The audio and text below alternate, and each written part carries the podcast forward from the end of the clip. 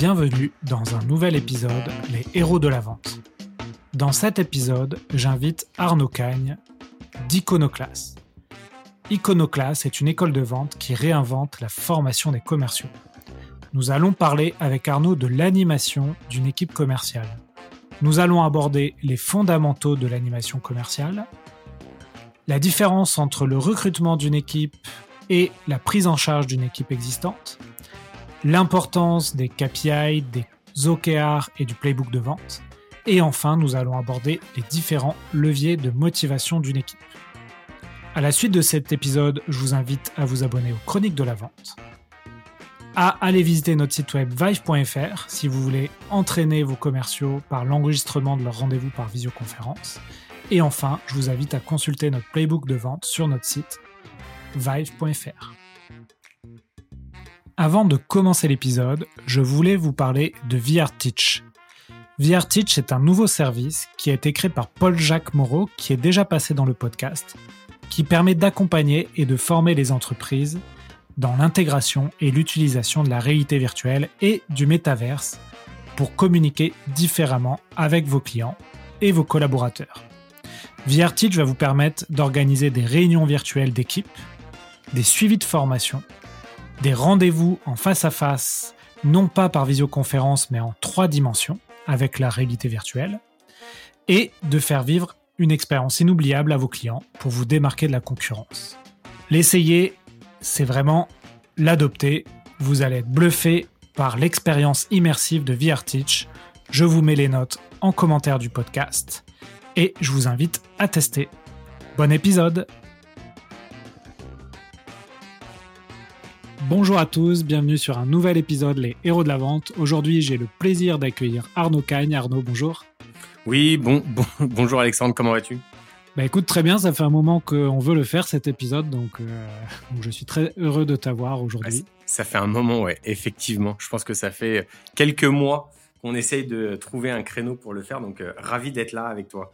Ouais, euh, ravi aussi. Arnaud, pour les auditeurs qui ne te connaissent pas, est-ce que tu peux te présenter? Alors, donc moi je suis Arnaud Gagne, je suis country manager France chez Iconoclass. Et Iconoclass, c'est une euh, école qui forme au métier de la vente. Voilà. Ouais, on en a parlé beaucoup dans ce podcast. Euh, euh, le déficit des études pour apprendre à être commercial en France est assez important. C'est-à-dire que les écoles de commerce aujourd'hui ne forment pas vraiment à la vente, mais plutôt au marketing. Et euh, on voit apparaître depuis quelques années des nouvelles écoles dont Iconoclast euh, fait partie, où là, en fait, votre euh, parti pris, c'est de former aux nouvelles techniques de vente. Est-ce que tu peux nous expliquer c'est quoi le module en fait? C'est on rentre chez Iconoclast, on y passe combien de mois et on, sort de là et, et on est efficace pour être business dev? Alors, euh, effectivement, euh, c'est une école qui euh, forme au métier de bizdev de manière générale, donc au métier de commercial euh, en, en, bon français, euh, en quatre mois. Et le, le, principe, c'est que peu importe ton bagage académique, peu importe l'âge que tu as, peu importe tes finances, nous, ce qui compte, c'est la motivation et l'engagement que tu vas avoir pendant les quatre mois pour apprendre ce métier. Et ensuite, on va former pendant quatre mois avec que des professionnels, des intervenants professionnels, des euh, CEO, des head of sales, des VP sales, des business développeurs, des CAM, etc., qui vont venir, qui vont euh, donner leurs techniques, leurs méthodes, etc. Et surtout, on va les mettre en application avec nos partenaires. Euh, par exemple, la semaine dernière, il y a Sunday qui est venu euh, et on a pris 90 rendez-vous en prospection pour Sunday. Voilà, c'est un exemple de ce que de ce que l'on fait pendant les quatre mois et on couvre l'intégralité du cycle de vente, la partie euh, prospection avant-vente, la partie vente euh, découverte, argumentation, euh, négo closing et la partie gestion de compte. Ouais, Sunday va passer, c'est Enzo hein, que tu as eu, il va passer dans le podcast très prochainement. Bon bah voilà, bah effectivement, entre autres, entre autres Enzo. Ok. Et c'est principalement des, des profils plutôt de chasseurs, prospecteurs qu'on appelle SDR dans le monde des startups ou c'est des profils qui peuvent aussi être des, des account managers, des commerciaux grands comptes Alors, comme c'est pour une grande partie d'entre eux des juniors purs, certains qui n'ont aucune autre expérience professionnelle, etc., ils vont aller plutôt sur des postes type SDR ou, inside sales dans lequel ils vont avoir une partie finalement prospection et vente. Et on va aussi avoir des profils qui eux ont déjà eu des expériences professionnelles, pas forcément dans la vente, mais des expériences de, relations clients, etc. Peu importe. Et, et on va avoir des gens qui vont être euh, account managers, des key account managers, des sales ops, euh, etc. Je donne un exemple, mais il y a Thibaut euh, de la promo 3. C'était un ancien prof d'EPS au collège. Et quand il est sorti, il est, il est rentré cam chez Up2 et ça se passe super bien et il cartonne, etc. Donc vraiment, on a des profils qui peuvent être totalement éloignés de la vente et pourtant avoir des postes et être performants à la sortie au bout des quatre mois. Ouais, CAM, pour ceux qui ne savent pas, c'est Key Account Manager, c'est ça? Ouais, exactement. Donc, il s'occupe des comptes clés sur la région de Bordeaux pour la société Up2, qui est spécialisée, entre autres, dans la chasse et le placement de sales. Ouais. Et justement, comme, euh, aujourd'hui le marché des, commerciaux est assez euh, pénurique, j'imagine que à la sortie de leurs études, euh, donc à la sortie d'Iconoclast, vos, vos, étudiants que tu appelles les e-commerce arrivent à trouver du travail assez rapidement, j'imagine. Alors, on, nous, on a une promesse, c'est qu'ils ne payent leur formation qu'à partir du moment où ils ont un CDI. Et donc, euh, bah forcément, euh, on, on, les accompagne aussi dans le fait de rechercher et de trouver des CDI. Euh, et aujourd'hui, on a 98% euh, des, des e-commerce qui ont un CDI au bout de trois mois et 100% au bout de six mois. Ok, très, très intéressant. Donc on peut, euh, te contacter soit si jamais euh, on veut rentrer dans ce parcours des quatre mois d'Iconoclast, ou soit si on est à la recherche de, commerciaux à embaucher? Exactement. Exactement, il y a, il y a forcément quelqu'un qui va pouvoir vous accompagner et vous répondre sur les deux, les deux sujets, entre autres. Ok, très bien. Alors aujourd'hui, on va on va pas parler on va pas parler d'iconoclaste, même si on en a parlé un peu. On va pas parler de formation de formation des commerciaux puisque là aussi on est on a déjà brossé le sujet dans le podcast. On va plutôt parler du sujet de l'animation d'une équipe commerciale et notamment comment animer cette équipe. Euh, parce que forcément, toi, tu as une équipe commerciale, tu as aussi eu cette expérience-là de, manager, et en plus, tu, euh, tu places des gens chez des, des, dans des équipes qui vont devoir aussi être, être managés. Pourquoi tu voulais qu'on parle de ce sujet aujourd'hui, Arnaud? Euh, effectivement, euh, en fait, dans, mon parcours professionnel, euh, j'ai pas, euh, j'ai pas toujours été commercial, j'ai pas toujours été même manager. J'ai démarré, je suis ingénieur en électronique, donc tu vois très loin du métier de commercial. Ensuite, j'ai commencé à manager des gens sur la partie, sur la partie technique. Ensuite, j'ai switché sur la partie commerciale et j'ai mis 5-6 ans avant de commencer à manager des, équipes commerciales.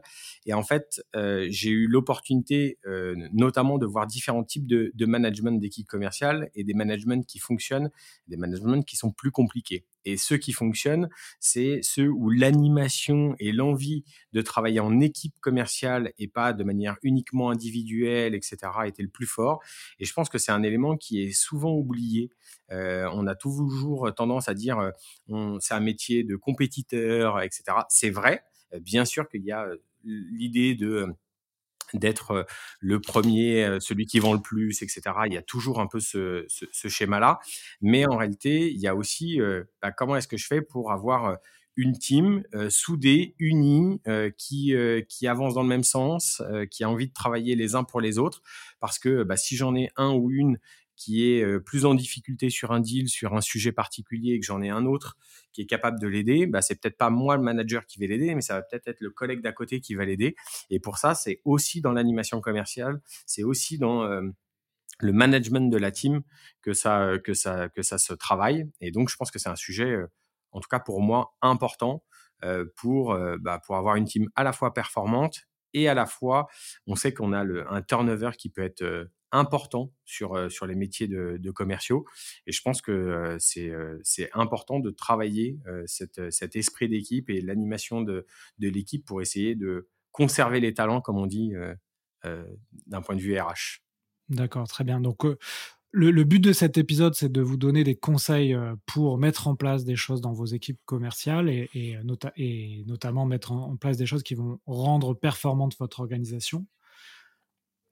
On va se mettre à la place de quelqu'un qui est embauché pour euh, manager des commerciaux, alors des commerciaux qui sont déjà en place ou aussi des, un poste où on va devoir recruter. C'est quoi le, on va dire, le premier prérequis selon toi pour, euh, pour avoir des bonnes bases?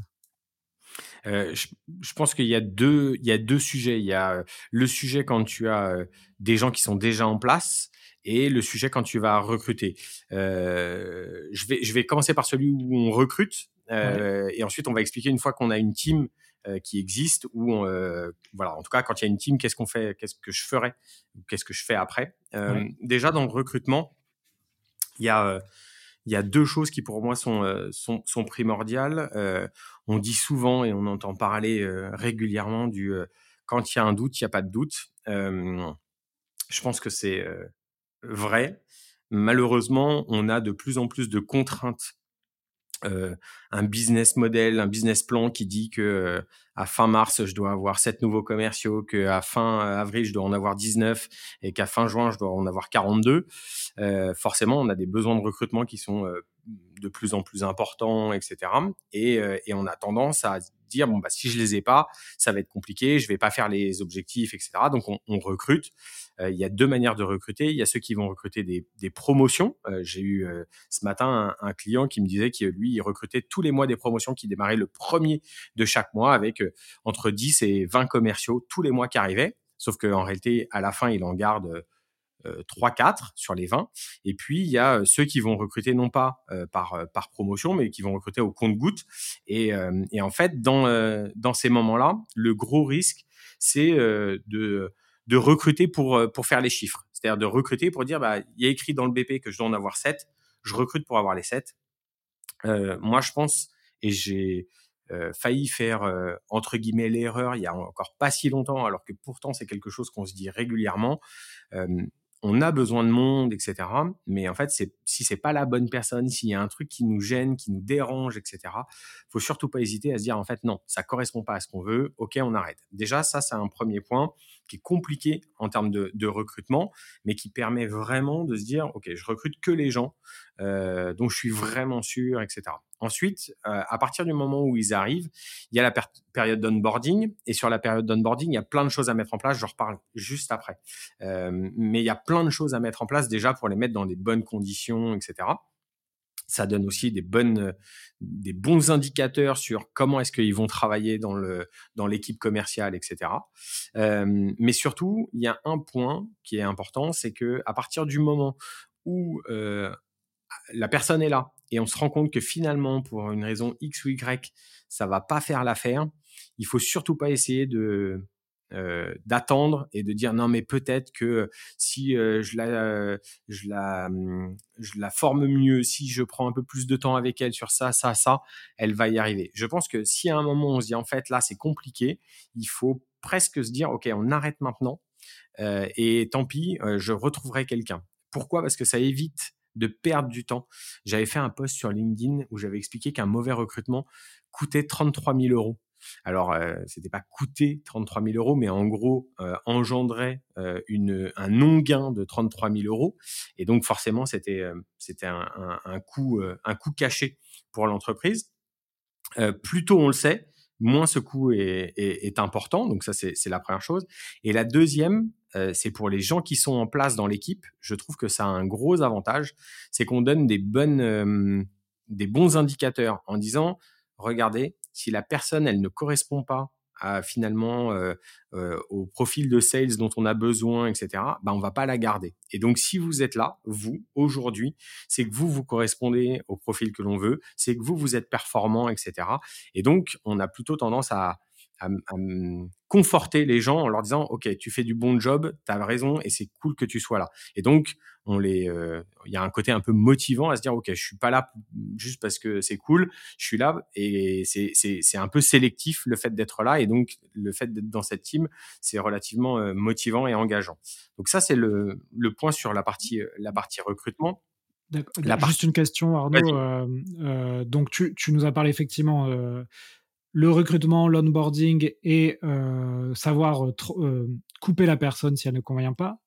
On sait que pour qu'un commercial soit efficace, il faut quand même une période de, on appelle ça le ramp-up, c'est-à-dire une période où ils deviennent compétents. ça correspond souvent à la période d'essai d'ailleurs. Hein toi, qu'est-ce que tu mets en, est-ce que tu mets en place quand même des, objectifs euh, un peu chiffrés dès le début pour voir déjà si euh, on arrive à, même si la personne n'a pas beaucoup d'expérience dans l'entreprise, elle arrive à, atteindre ses objectifs qui peut être, on va dire, plus raisonnables que, que les objectifs. Ah, ils sont, ils sont beaucoup plus, ils sont beaucoup plus faibles que euh, les objectifs en phase nominale, c'est évident. Euh, ils sont pas forcément les mêmes.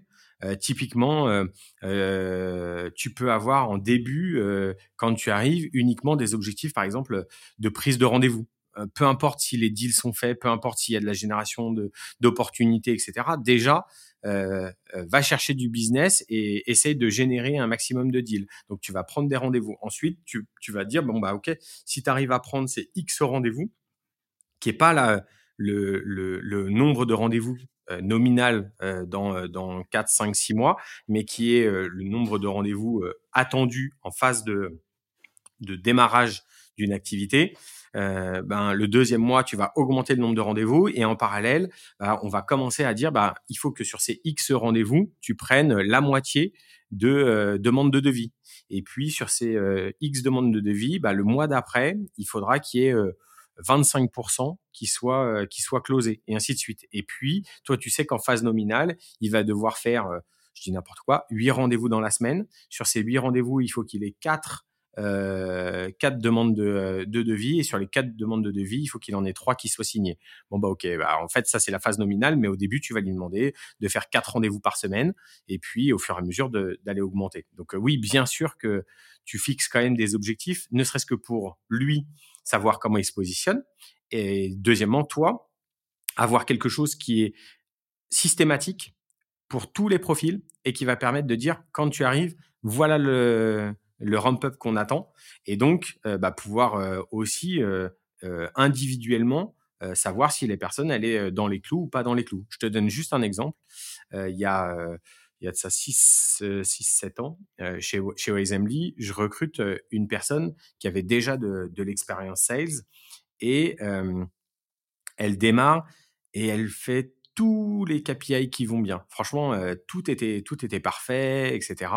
Le seul point, c'est le closing. Il y avait aucun deal qui closait, mais aucun.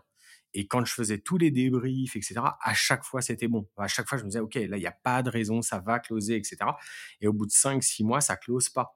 Et moi, j'ai mes, mes co-founders qui viennent me voir et qui me disent, Arnaud, lui, là, c'est plus possible. On peut pas le garder. Tu es en train de me dire que il va, il va surperformer, mais en fait, aujourd'hui, il se passe rien. Et là, je me suis battu. Là, je, je savais que j'avais quelqu'un qui, un, était performant, c'est-à-dire que dans les KPI, il était dedans il manquait juste la partie closing, donc on avait un peu de travail à faire là-dessus. Et, euh, et après, dans la technique, etc., tout ce que j'entendais était bon. Donc je me suis dit, ok, je vais me battre. On a fait le, on a fait le, taf. Et juste à la fin de sa période d'essai, je sais pas, comme un déblocage, il a commencé à signer. À partir du moment où il a signé, après, c'était euh, de la surperformance tous les mois. Mais, mais juste, oui, euh, il y a eu des moments où c'était euh, un peu plus compliqué parce que parce que juste avec les KPI, les KPI, c'est pas suffisant. Il y avait aussi un moment bah, le, le, rendu de ce qui était de ce qui était produit. Est-ce que c'était efficace, performant? Est-ce que c'était, on va dire, techniquement ce qu'on attendait, etc. La réponse était oui, donc je me suis je me suis battu pour le garder. Ouais, donc on voit bien que c'est important de, mettre en place ces, KPI dès le début pour, euh, pour suivre la progression de la personne que tu vas recruter. On va, on va en reparler des KPI. Je t'ai coupé à un moment donné parce que tu nous as donné un peu les prérequis à, à avoir quand tu recrutes quelqu'un. Tu voulais peut-être aussi aborder les, prérequis quand tu, tu arrives et que tu as déjà une équipe en place? Ouais, bah, quand tu quand tu as une équipe en place, il y a une phase euh, un peu euh, quand tu arrives et qu'il y a déjà une équipe, il y a une phase un peu d'observation. Euh, tu vas pas arriver en disant bon je vais tout euh, je vais tout casser tout ce qui se passe etc. Donc là j'ai plutôt tendance à dire ok on va on va étaler et on va voir un peu on va voir un peu comment ça se passe, qui fait quoi, etc. Là, beaucoup de beaucoup de shadowing, vraiment aller écouter tout le monde, aller sur sur plein de rendez-vous, aller écouter les sessions de prospection, etc. pour bah, pour s'imprégner un peu de leur leur manière, leur technique, etc. voir s'il y a un playbook bah, entre le playbook et la réalisation. Tu sais, c'est comme c'est comme le, le, code de la route et le et quand on t'apprend à conduire, il y a quelque chose qui dit il faut que tu mettes le clignotant et que tu regardes dans ton rétroviseur avant de, avant de commencer à tourner. La réalité, c'est que parfois, bah, tu as tellement l'habitude de conduire que tu vas mettre le clignotant, mais tu vas oublier de regarder. Parfois, tu vas regarder, mais tu vas oublier le clignotant, etc.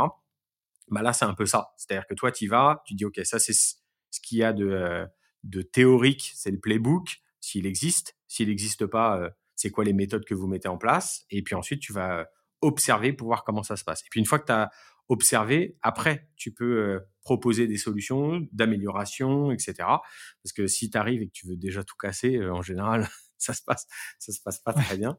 Euh, donc, donc voilà. Et puis, et puis faire étape par étape.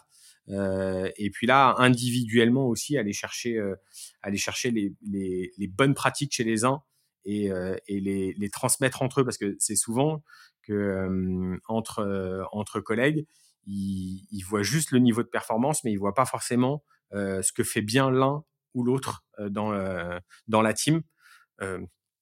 pourquoi? Parce que parce qu'on n'a pas le temps d'être tout le temps tous ensemble, d'écouter ce qu'ils font, etc. Et donc, bah, je sais pas forcément ce que mon collègue fait de bien. Je vois juste que parfois il a des meilleurs résultats que moi sur ça, ou il est meilleur en termes de closing, et moi j'ai plutôt tendance à négocier, etc mais je comprends pas forcément pourquoi. Et le rôle du manager quand il arrive, c'est aussi de pouvoir euh, remettre à plat certaines choses en disant ah, c'est cool, euh, euh, lui est comme ça, elle elle est top sur ce truc-là et, on repartage des bonnes pratiques, etc. Ok, très bien. Je reviens juste aussi sur la, le thème de l'onboarding. Alors, j'ai fait un épisode il y a un an ou deux ans maintenant déjà sur l'onboarding et on, a passé une heure à essayer de voir les, les, bonnes pratiques de l'onboarding. Toi, de manière synthétique pour toi pour réussir un onboarding, c'est-à-dire les premières semaines euh, de quelqu'un que tu recrutes euh, Quelles sont les choses selon toi qu'il ne faut pas louper, qui, vont être vraiment euh, importantes à mettre en place quand on recrute quelqu'un? Je, pense qu'avoir un playbook, c'est facilitant quand on arrive pour un, pour un sales, d'avoir à l'intérieur un maximum d'informations sur euh, qui on est, qu'est-ce qu'on fait, qui sont les concurrents, qui sont nos clients, comment ça fonctionne, qu'est-ce que je dois dire, comment se passe un rendez-vous, etc. Enfin voilà, avoir le maximum d'informations euh, pour, euh, pour plonger dedans.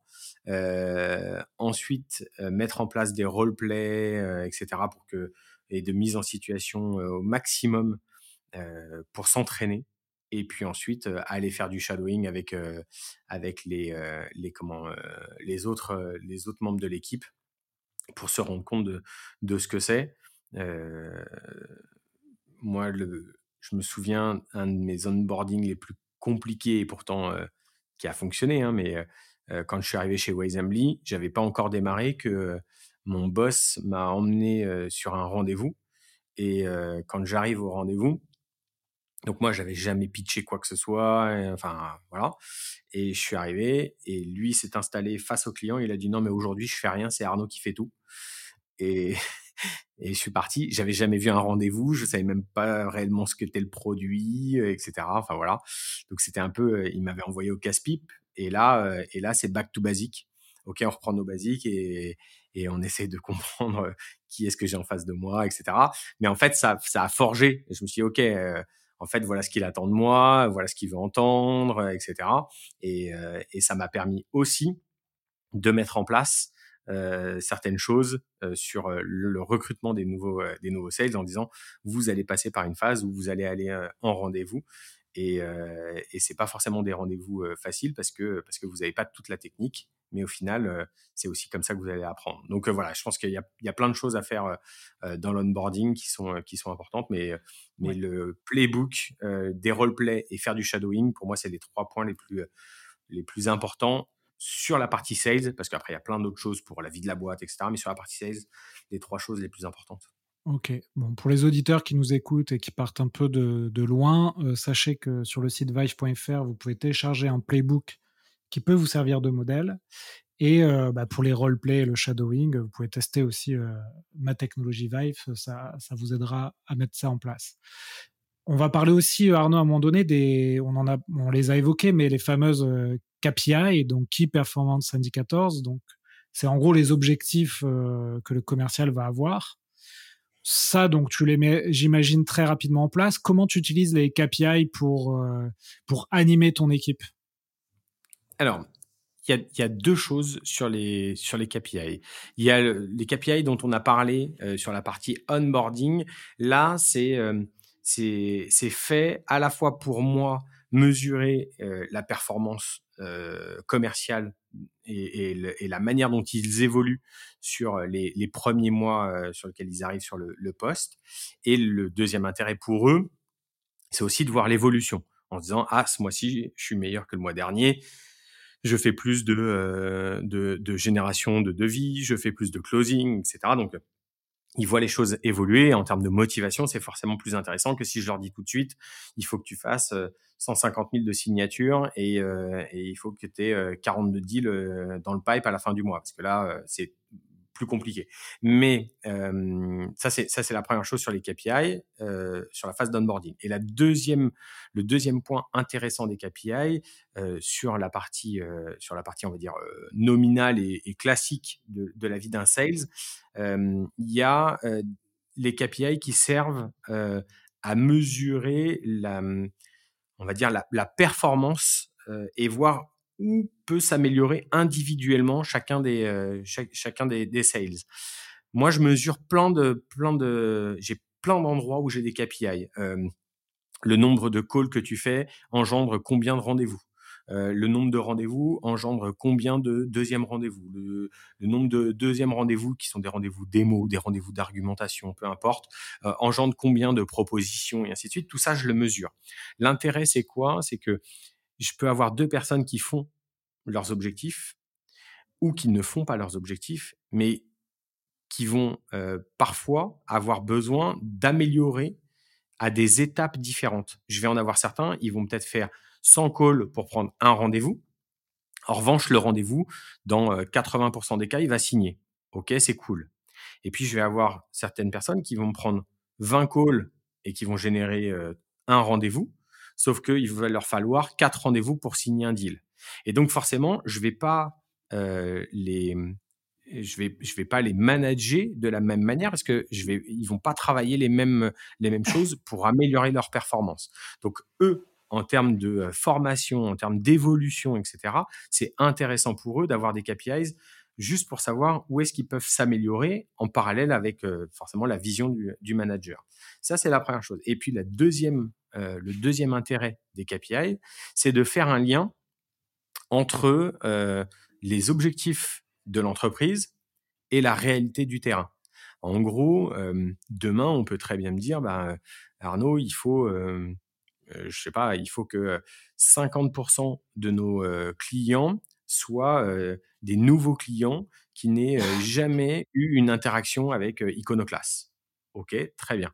Bah, dans mes KPI, je vais aller mesurer ces éléments-là en disant, ça va être un élément de performance qui va être intéressant à mesurer puisque c'est un objectif de l'entreprise que d'avoir 50% des clients qui n'ont jamais interagi avec nous euh, par le passé. Donc, ça veut dire qu'il va falloir générer plus d'opportunités depuis de la prospection plutôt que de l'inbound, etc. Enfin voilà, pas mal de pas mal de choses comme ça. Donc, ça ça, drive aussi en termes d'activité euh, ce que chacun va, va devoir faire en utilisant euh, en utilisant les KPI.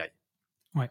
Est-ce que toi, tu es partisan sur les KPI de revoir un peu la, tenue et les stats en fait des commerciaux régulièrement de manière hebdomadaire ou quotidienne ou mensuelle C'est quoi un peu, toi, le, ce que tu as vu, ce qui, ce qui fonctionnait bien ou au contraire qui était plutôt contre-productif? Alors, je, pense que, je pense que les suivre, euh, c'est intéressant. Euh, en tant que manager, euh, les suivre de manière hebdomadaire, déjà, ça donne une bonne indication sur la semaine qui s'est passée. Est-ce que c'est une bonne semaine? Est-ce que c'est une semaine qui a été plus compliquée pour telle ou telle raison, etc. Donc, on peut avoir plein de, plein d'informations en le suivant de manière hebdo, de manière quotidienne. Je trouve que c'est franchement un, peu, trop euh, ouais un peu un peu lourd. Et puis c'est euh, c'est du on arrive à du micromanagement tu vois quand on fait ça. Donc je trouve que c'est pas forcément euh, intéressant. Mais de manière hebdomadaire sur la team ça donne déjà une bonne une bonne notion de comment s'est passé de comment s'est passé la semaine.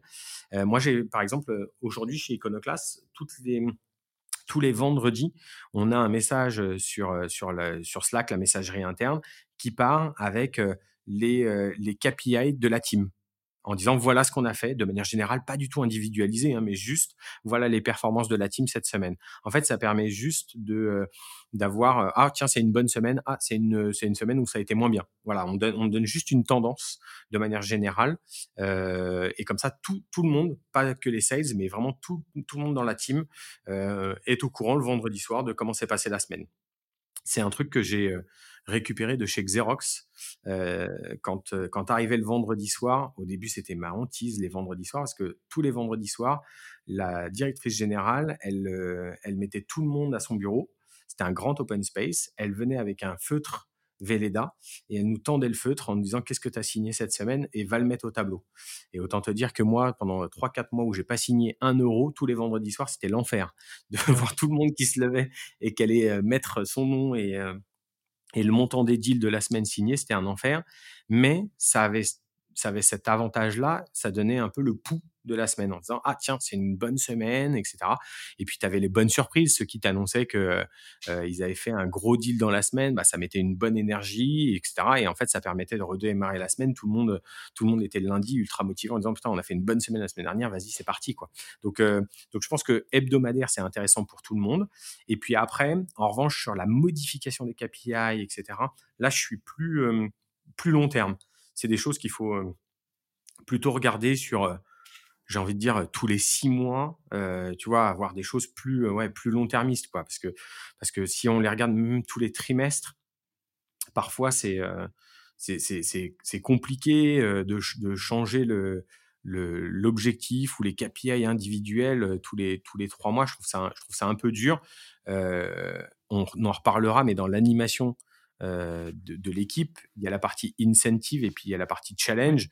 Euh, moi, j'utilise le challenge commercial pour justement animer euh, de manière cette fois-ci régulière et, sans forcément toucher au KPI. D'accord, bah écoute, tu me, tu me tends une perche. Hein, donc, dans l'animation de l'équipe, effectivement, tu vas avoir différents leviers de motivation. Est-ce que tu veux qu'on parle d'abord de, des incentives? Et comment toi, tu, c'est quoi ta vision là-dessus euh, J'ai déjà rencontré des boîtes qui avaient des politiques d'incentive euh, assez originales, d'autres qui n'en faisaient pas. Euh. Qu'est-ce que tu peux nous dire là-dessus? Ouais, j'ai appris j'ai appris sur la partie incentive par par échec quand j'ai commencé à mettre des incentives sur les équipes commerciales que j'ai pu manager, j'étais persuadé que l'incentive individuel était finalement suffisant et, motivant pour tout le monde. Et donc, bah, ça suffisait et que, ça allait permettre de bah, tout le monde d'être performant en disant ok ils ont tous leur objectif on est tous là pour pour éclater les objectifs. Donc, allez, c'est parti, quoi. Et, et puis, ça marche pas. Donc là, tu te dis, OK, comment je vais faire? Tu commences à mettre des objectifs que, avec des challenges un peu différents, etc. Ça marche, ça marche pas forcément mieux, en tout cas chez certains. et en fait, je me suis rendu compte que c'est cool d'avoir des objectifs et de l'incentive individuel et c'est important parce que parce que comme je dis souvent, c'est c'est la rémunération de la performance. donc la rémunération du travail, elle est faite sur le salaire fixe et la rémunération de la performance, elle se fait sur la partie variable et sur l'incentive qu'on y y accorde. Mais je trouvais que c'était pas suffisant et que ce qui me manquait, c'était le côté team spirit en fait, j'avais des individualités et celui qui était pas forcément à l'objectif, etc., bah, en fait, il était tout seul dans son coin. Et en fait, les autres, bah, tant pis pour lui, quoi. Il n'est pas à l'objectif, il n'est pas à l'objectif. Moi, j'y suis, tant pis pour lui, quoi. Et donc, je me suis dit, OK, comment est-ce que je peux faire pour créer un truc qui, un incentive qui va être aussi capable de d'emmener et d'embarquer tout le monde? Et donc, dans ce que j'ai ce que j'ai fait et qui fonctionne bien, c'est que je propose à la fois de l'incentive individuel et de l'incentive collectif. Et l'incentive collectif, il est de dire si typiquement, je dis n'importe quoi, on doit faire 100, euh, toute l'équipe doit faire 100. Si on arrive à faire 100, mais que dans le lot, euh, il y en a un qui euh, qui a pas fait ses objectifs, etc. Tous ceux qui sont au-dessus de 100, eux, ils ont le booster, le truc qui permet, ok, on a fait l'objectif de, de, d'équipe, eux, ils ont un booster. Celui qui n'a pas fait l'objectif d'équipe, pas de souci. En revanche, si on est en dessous de l'objectif d'équipe à 4 jours et qu'il y en a un qui est un peu en sous-performance, mais si on l'aide, on va faire l'objectif d'équipe, en fait, tu te retrouves avec tous les autres sales qui veulent aider celui qui est un peu euh, euh, en retard en se disant, mais en fait, si lui, on l'aide à atteindre son objectif, tout le monde atteint l'objectif collectif et donc tout le monde touche. Et en fait, ça a un côté entraide entre eux qui est ultra intéressant et qui permet de, euh, de, motiver et finalement de, de créer de la cohésion d'équipe qui peut manquer parfois aux équipes, euh, aux équipes sales et qui pour moi est ultra intéressant pour, euh, pour aller chercher de la, super, la, surperformance. Donc, donc voilà, je, suis un, je suis un peu un partisan de la double, du double incentive individuel et collectif pour, pour les équipes sales. Bah écoute, très intéressant. Je, j'en avais pas entendu parler. Enfin, si, j'en avais entendu un petit peu parler, mais de cette manière-là, non. tu as parlé aussi de, de challenge. Donc, euh, j'imagine là aussi, ça participe à la cohésion d'équipe. Est-ce que tu peux nous donner un peu de, des exemples de challenge euh, que tu as testés qui marchent plutôt bien euh, sur, par exemple, des sessions de phoning ou sur d'autres d'autres types de, mmh, de prospection, de closing. Est-ce que tu as, as, quelque chose à nous donner là-dessus? Alors, sur le challenge, j'ai s'il y a, des, s'il y a des, des, managers, des CEO qui écoutent et qui se disent, je sais pas trop quoi mettre en place en termes de, de, de, challenge, j'ai un seul mot d'ordre pour moi là-dessus, c'est la stratégie qui doit définir le challenge. Je donne, je donne un exemple.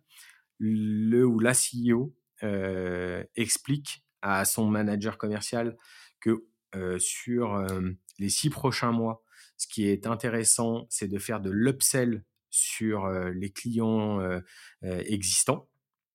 Dans ces cas-là, on va conserver les KPI et les incentives classiques et on va mettre un challenge particulier en disant mais là pour les trois prochains mois celui ou celle ou les trois premiers qui font le plus d'upsell sur sur les clients existants vont gagner euh, un séjour, euh, un week-end, euh, un resto, peu importe. En tout cas, enfin voilà, on va mettre en place un truc un peu particulier.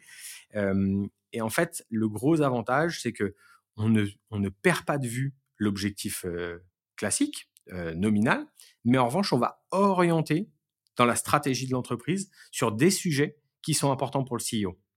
Si en fin d'année, ce qui est important, on se rend compte par rapport au BP que on n'a pas assez de nouveaux clients, bah, on peut très bien mettre un challenge en disant objectif doubler le nombre de rendez-vous sur les nouveaux clients. Donc, hop, on met en place le challenge et on dit tous ceux qui arrivent à doubler sur euh, toutes les semaines leur, euh, le nombre de rendez-vous sur les nouveaux clients, bah, dans ces cas-là, euh, le premier, il prend 100 euros de prime, le deuxième, il prend 50 et le troisième, il prend 30 euros. OK, c'est cool. Et, et, voilà. Et en fait, au fur et à mesure, tu drives à la fois l'équipe parce qu'ils se disent ah c'est cool il y a des trucs en plus à gagner etc et en même temps euh, bah, tu orientes par rapport à ton business donc euh, moi ça c'est un, truc qui a toujours fonctionné et que je trouve très intéressant pour mettre en corrélation le business et l'équipe et les besoins en termes de stratégie Très bien. Donc, j'ai vu sur LinkedIn que tu avais fait, euh, donc, et tu fais ça plusieurs fois par, par an avec des entreprises, des, des, sessions de prospection téléphonique avec les e-commerce. Comment, comment tu animes ces sessions-là? Ça m'intéresse parce que c'est toujours une question euh, qu'on a. Euh, euh, comment je motive les commerciaux à faire de la prospection téléphonique Et là, j'ai vu quelques photos, ça avait l'air d'être assez fun. Est-ce que tu peux nous en dire un, c'est fun. Ouais, un c'est fun euh, et, et c'est en corrélation avec ce que tu viens de, de, de dire juste avant. Euh, en fait, euh, en fait, on a plusieurs manières de faire des sessions. Donc, euh, pour pour ceux qui savent pas, euh, en moyenne, il y a entre 30 et 80 e-commerce dans une salle qui font tous de la prospection en même temps. Euh, très souvent, les partenaires, ils viennent, ils nous disent non mais ça va pas, il y a beaucoup de bruit, etc. Je dis non, c'est normal, c'est fait, c'est de l'émulation, euh, ça les oblige à être ultra concentrés sur ce que la personne dit au téléphone. Euh, potentiellement, ils vont devoir baisser le son, etc. Donc déjà, ça c'est le, je trouve que c'est cool quand tout le monde fait des sessions en même temps et au même moment, au même endroit. Euh, très souvent, je vois des, des, entreprises qui font des sessions de prospection et ils vont tous dans des phone box pour faire euh, pour faire leur session de call. En fait, euh, moi tout seul dans ma box, ça me fait pas rire du tout de faire du call quoi. En revanche, quand j'en ai 5, 10 ou 15 autour de moi qui font du call, là ça me motive moi à faire du call. Je trouve que c'est cool et ça donne une certaine émulation. Ça c'est la première chose. Après moi en termes d'animation, j'ai un tableau et à chaque fois qu'il y en a un qui prend un rendez-vous, il vient au tableau, il sonne une cloche et il met son nom et il met le, le, comment euh, euh, le nombre de rendez-vous qu'il fait avec des bâtons, etc. pour dire bah voilà j'en suis là. Euh, en début de session, pardon, mais c'est important, en début de session, on demande un objectif de rendez-vous individu, enfin global. Donc on se met d'accord sur un objectif. C'est pas moi qui le définis, c'est eux. Et de, de cette manière-là, alors bien sûr un objectif smart. Hein, il faut qu'il soit quand même ambitieux, etc. Parce que sinon ça n'a pas d'intérêt. Donc on, on, cherche un objectif, un objectif smart. Et une fois qu'on a cet objectif smart, je le note au tableau. Et chaque fois qu'il y a un rendez-vous, je, je, diminue. Ce qui fait qu'on voit ce qui reste à faire et pas où on en est. Et donc ça, ça, c'est assez, assez motivant. Et la dernière chose, ce que j'ai fait dernièrement euh, et qui a très bien fonctionné et que je trouve euh, et que je trouve cool parce que c'est, euh, c'est, ça donne, ça donne envie, c'est que je leur ai demandé c'est quoi le, quoi l'objectif? Donc ils je te, dis n'importe quoi, ils m'ont donné un objectif genre 80 rendez-vous. Ok? Je leur ai dit bon bah 80 rendez-vous, ça c'est ce que vous, vous voulez faire. Moi je donne un extra mile, donc on, on, on donne 81 rendez-vous. On fait un de plus, c'est histoire de et je dis, quand on sera 81 rendez-vous, celui qui prend le 81e, je l'emmène au restaurant. Je l'invite. Mais s'il y en a un 82e, c'est le 82e que j'invite. Si j'en ai un 83e, c'est que le 83e. Et en fait, ce sera le dernier qui prend le dernier rendez-vous que j'invite au restaurant. En réalité, à 5 minutes de la fin, ils étaient genre à 80 et puis il y en a un qui en prend un 81e. Bah, je peux dire qu'ils étaient tous en train de se dire je veux le 82e. Mais j'en ai eu un qui a pris le 82e. Résultat des courses, j'en ai un qui a pris le 83, 84, 85 et ils ont fini à 89 rendez-vous. Ok, pas mal. Voilà. Et, et ce midi, euh, puisqu'il est, euh, il va être 15 heures, ce midi, j'ai déjeuné avec, euh, avec l'e-commerce qui, qui avait pris le dernier rendez-vous. Et il me dit, franchement, c'était trop motivant, c'était trop cool, je suis trop content de déjeuner avec toi. Je me dis, moi, c'est cool. ok. Et je me posais la question, j'ai regardé un peu, mais j'ai trouvé quelques petits trucs, mais je, je, me posais la question un peu des outils pour gamifier ce genre de ce genre de challenge, que ce soit sur une journée, une heure de prospection, voire sur plusieurs mois. J'ai pas trouvé grand chose. J'ai trouvé des solutions qui s'apparentaient à ça, mais qui étaient soit pour les grands groupes, donc très chers, soit des solutions US, donc euh, pas forcément évidentes à mettre en place dans notre environnement. Euh, donc, est-ce que tu as, des idées sur ce genre d'outils, un peu de, de, gamification du challenge commercial? Alors, nous, on utilise euh, Slack pour ça. En fait, avec le Covid, il a fallu se, réinventer. Euh, puisqu'on avait des sessions de prospection où euh, tout le monde était chez soi.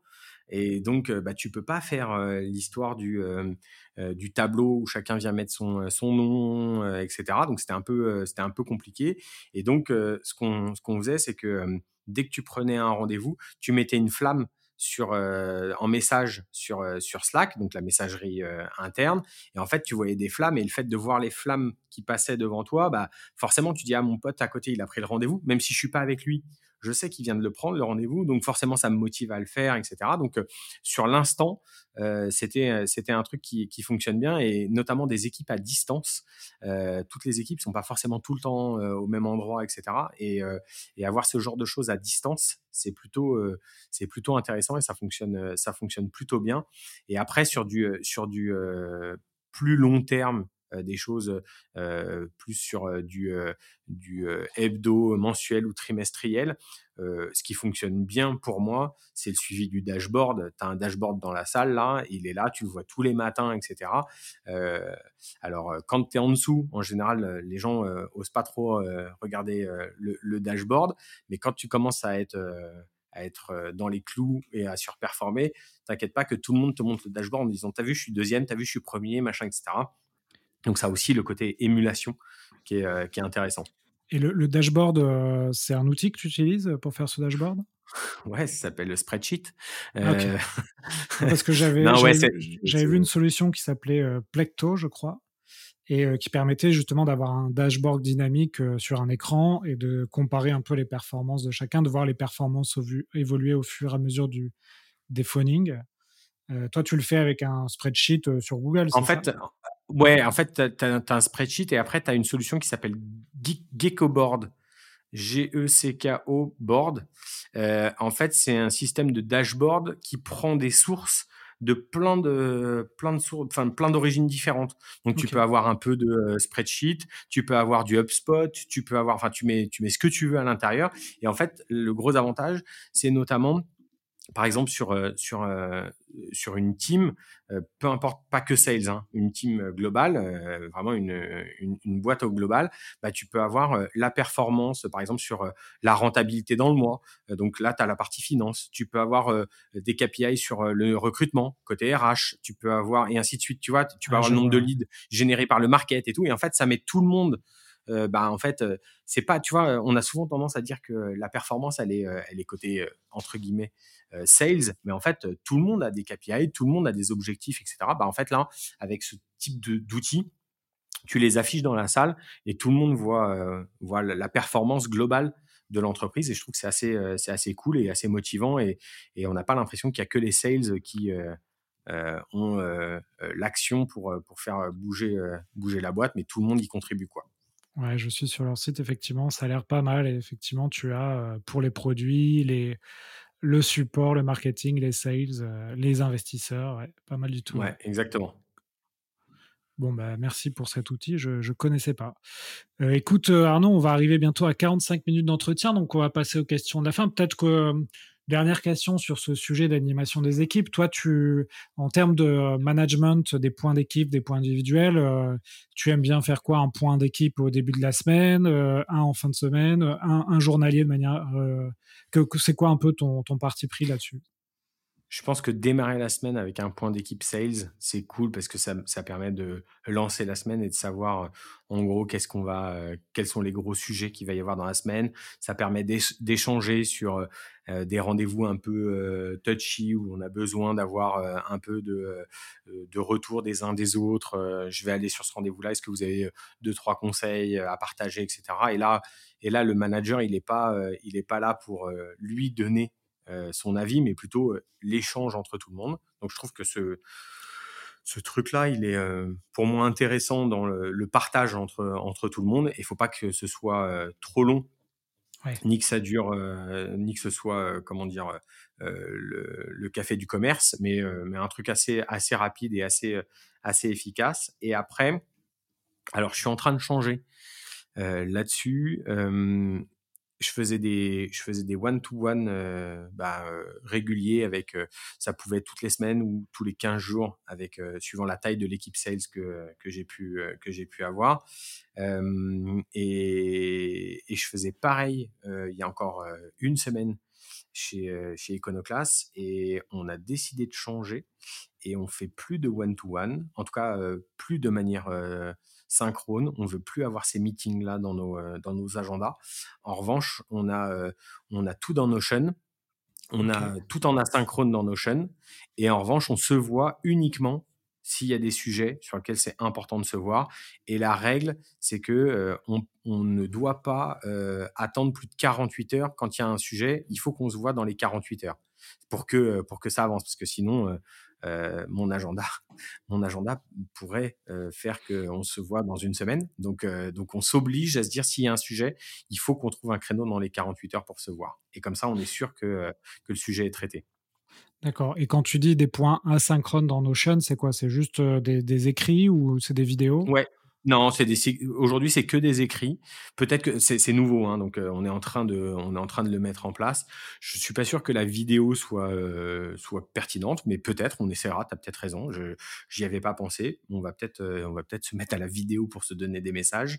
Mais non, non, pour le moment, c'est que des écrits en disant voilà où j'en suis, voilà ce qu'il me reste à faire, j'ai besoin d'attention sur ça et et je vois avec un tel sur tel truc, etc., tel sujet. Enfin voilà, c'est c'est plutôt en fait, ça évite le reporting qui fait juste du reporting, tu vois, et, dans lequel tu perds du temps pour finalement pas grand chose et qui peut être lu. Et ben là, on le fait, dans Notion. L'avantage, c'est que on peut être tagué, etc. Et donc forcément, on a, cet échange asynchrone qui est facile. Et, quand on a besoin de se voir, en revanche, là, on s'oblige à se voir quand on a besoin, en se disant là, il y a un sujet, maintenant on se voit.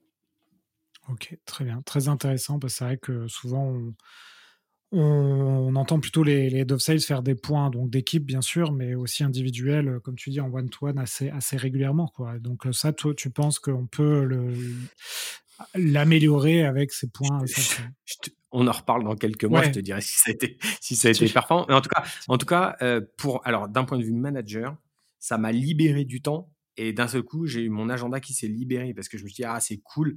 En fait, j'avais, j'avais 5-6 heures dans ma semaine qui étaient déjà calées juste avant même que je démarre une semaine classique. toutes mes semaines, j'avais 5-6 heures qui étaient calées sur ça. Et franchement, la plus-value de ces 5-6 heures réelles, elle n'était pas tout le temps évidente. Et donc, on, a fait le point en codir avec tout le monde là, et on s'est dit en fait c'est vrai pour tout le monde. Viens, on essaie de les enlever, on regarde ce que ça donne. Donc on est en train de le faire, et je te dirai bientôt euh, ce qu'il en est. Ok, bah écoute, ça fera l'objet d'un deuxième euh, épisode euh, de podcast. Écoute Arnaud, c'est très clair. on va passer aux questions de la fin, à moins que tu aies quelque chose à ajouter sur ce sujet d'animation d'équipe. Non, rien, rien du tout. Je pense que je pense qu'après il faut être juste sur l'animation d'équipe je pense qu'il faut aussi parfois être imaginatif, se dire tiens, je vais tester un truc, je vais voir ce que ça donne, et, et, dire j'ai un problème d'équipe sur ça, ça, ça, j'arrive pas à le faire. Ok, comment est-ce que je peux mettre en place quelque chose qui va qui va débloquer ce truc-là, etc. C'est comme ça qu'est arrivé pour moi l'incentive d'équipe. juste à un moment, j'avais un problème et je me suis dit comment je fais pour pas laisser quelqu'un sur le bord de la route, mais faire que tout le monde a envie d'aller aider le, pote à côté qui lui est peut-être en, difficulté, bah c'est voilà, j'ai trouvé cette solution-là. Il y en avait peut-être d'autres, mais je pense qu'il faut être imaginatif pour, pour animer son, son équipe commerciale. Ok, bah écoute, merci pour tous ces conseils que vous allez pouvoir mettre en place avec vos équipes. Rapidement, les questions de la fin. en termes de contenu, bon, tu, as déjà, tu en as déjà parlé dans d'autres podcasts, mais est-ce que tu as des choses à conseiller en ce moment aux auditeurs qui, qui veulent progresser? Alors, je, suis un, consommateur de podcasts. Je ne lis pas euh, et je, consomme très peu de vidéos euh, euh, sur, sur les sales, le management, quoi que ce soit. En fait, je, trouve que ça prend trop de temps. Donc, le seul truc, c'est que le podcast, je peux le faire sur le vélo. Je mets mes écouteurs et je le fais sur le vélo. Donc, ça, c'est cool. C'est pour ça que je consomme du podcast. Donc, non, non, à part, à part les, les podcasts, bah, forcément, les héros de la vente. J'ai le, podcast d'Elric, dont, dont, je parle, dont je parle souvent. The Sales Game? Ouais, The Sales Game, exactement. et puis, et puis dans l'arène aussi, que, que j'écoute, que j'écoute régulièrement. Ok. Tu fais du vélo pour venir au bureau ou tu fais du vélo euh, en mode euh, vélo Non, pour venir au... alors pour venir euh, pour venir au bureau et je le fais avec Julien qui est, qui est, qui est un, un, de mes collègues et on il me récupère le matin et on rentre le soir et c'est c'est un moment si je suis tout seul, bah, j'écoute du podcast. Si je suis avec lui, en général, on bosse en vélo. on... Ouais, ouais, mais c'est en fait c'est un super moment pour notamment débriefer. Euh, de la journée, les trucs euh, machin, et, et on, on, itère beaucoup euh, pendant ces moments-là. Donc, donc voilà, c'est un truc, c'est un truc qu'on aime, qu'on aime beaucoup faire. Et en ce moment, il, il, s'est blessé, donc il peut plus le faire. Et moi, je suis feignant quand il le fait pas, donc je, viens moins en vélo et, et on s'appelle en se disant le débrief nous manque, donc reprenons vite le vélo. Ok. Et c'est quoi comme vélo, juste pour info? Euh, moi, c'est un, moi, c'est un vélo, euh, tout ce qui est le plus classique. Lui, euh, c'est, c'est, un, c'est un vélo à assistance électrique. Ah ouais, le un cow-boy. Ouais, un cow-boy. Ouais, c'est, c'est un tricheur.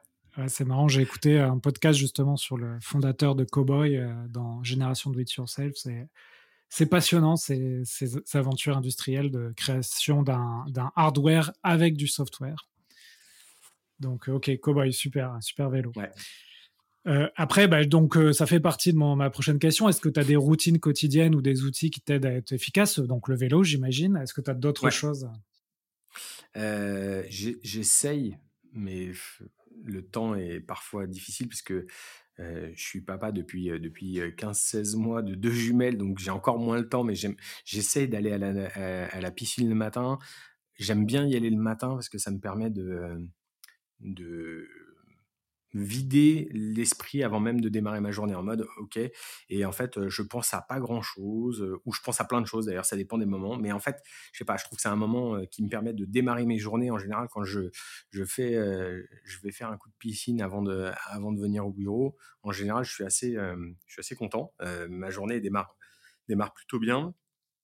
Et après j'ai pas d'appli, j'ai pas d'appli ou de logiciel particulier dans mes routines. Il y a qu'un truc, c'est que j'ai un truc qui existe depuis, je pense, 10-15 ans, que, ouais, plus de 10 ans dans mon agenda. tous les matins, j'ai un petit pop-up dans mon agenda pour démarrer la journée qui dit ne lâche rien. Donc voilà, je sais pas, je l'ai, je l'ai tous les matins et, et, parfois je le vois, parfois je le vois pas, mais quand je le vois, je me dis ce matin, on, allez, on lâche rien. c'est le, petit truc. Bonne technique de persuasion mentale. Ouais, c'est ça, exactement. la méthode, la méthode Coué, c'est ça On appelle ça La méthode Coué, oui, exactement. ok. Bon, très bien. Écoute, Arnaud, il me reste deux questions et après, je te libère. Donc, euh, est-ce qu'il y a une compétence que tu n'as pas aujourd'hui que tu aimerais bien acquérir? Et dernière question, euh, euh, qui aimerais-tu inviter dans ce podcast? Euh, une compétence que je n'ai pas, que j'aimerais bien acquérir. Euh... Oh ouais, y en a... En fait, il y en a plein.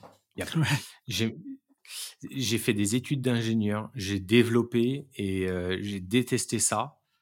Et aujourd'hui, je pense que j'aimerais bien m'y remettre parce qu'il y a, y a plein de trucs que j'aimerais automatiser dans, le, dans la partie sales. Euh, pour, euh, pour faciliter ma vie au quotidien, etc. Et je me dis que je le fais, mais, euh, mais avec de la bidouille, tu vois. mes spreadsheets, c'est des, des, usines à gaz, etc.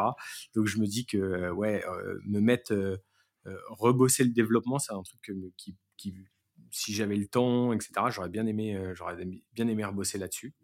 voilà. Et ta dernière question, c'est qui qui tu inviterais-tu dans ce podcast?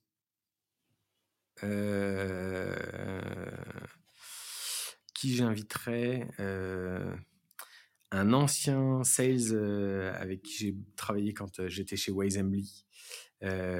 qui, qui est passé par 360 Learning, où il a monté l'équipe BDR, qui aujourd'hui est à, à monter, à monter une, une structure pour optimiser euh, la performance des commerciaux, etc.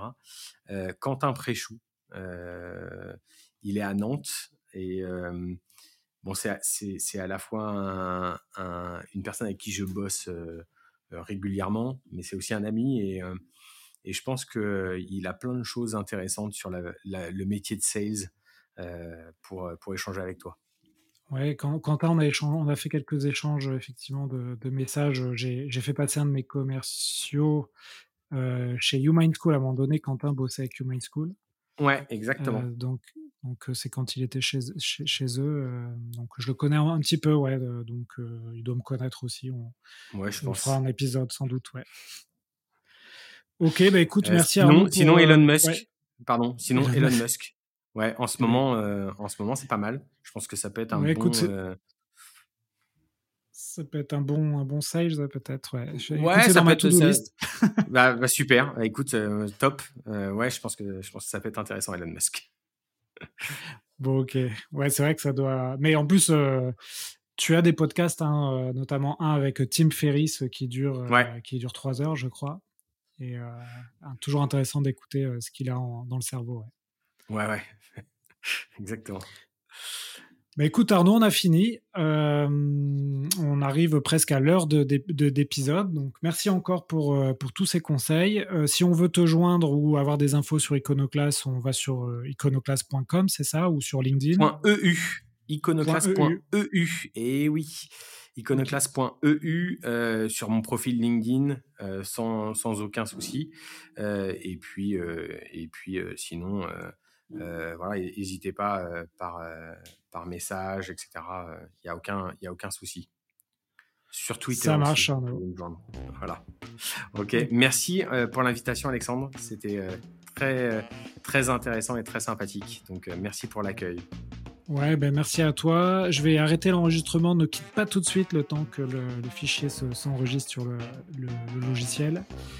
Et euh, si vous avez aimé, notez l'épisode, partagez-le et abonnez-vous aussi aux Chroniques de la Vente, qui est la newsletter qui complète euh, le podcast Les Héros de la Vente. Arnaud, à bientôt. Merci Alexandre.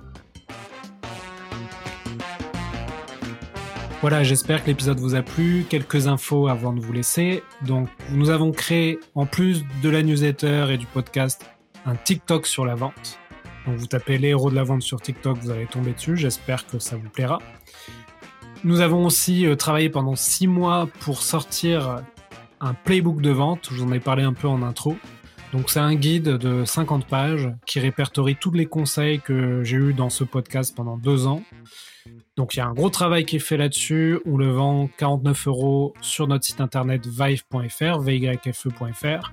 Vous pouvez le télécharger, l'avoir en PDF, en Word, en, Google Doc, etc.